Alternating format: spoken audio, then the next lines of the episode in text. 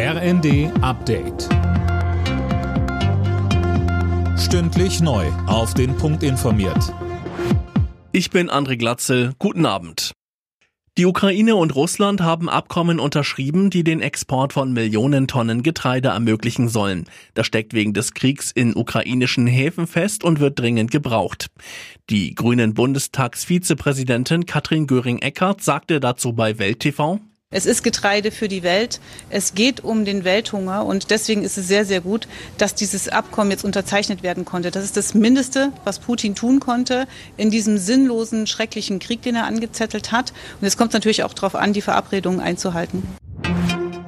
Der Bund steigt mit 30 Prozent beim kriselnden Energiekonzern Uniper ein und kriegt dafür Applaus von der Gewerkschaft Verdi. Anne Brauer mit den Einzelheiten. Verdi-Vorstandsmitglied Schmitz spricht von einem guten Tag für die Energiewirtschaft, die Versorgungssicherheit und die Beschäftigten bei Uniper. Der Konzern arbeitet eng mit Russland zusammen, um zum Beispiel Stadtwerke hier mit Gas zu beliefern.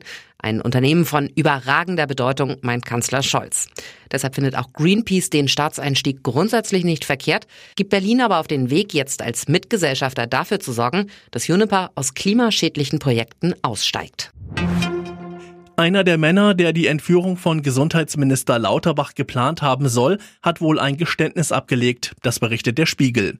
Der Entführung sollte ein politischer Umsturz folgen. Motiv soll vor allem die Unzufriedenheit mit den Corona-Maßnahmen gewesen sein. Bei der Fußball-EM der Frauen in England wird heute der Halbfinalgegner der Gastgeberinnen gesucht. Schweden und Belgien stehen sich im Viertelfinale gegenüber. Wer der nächste Gegner der deutschen Frauen wird, entscheidet sich morgen zwischen Frankreich und den Niederlanden. Alle Nachrichten auf rnd.de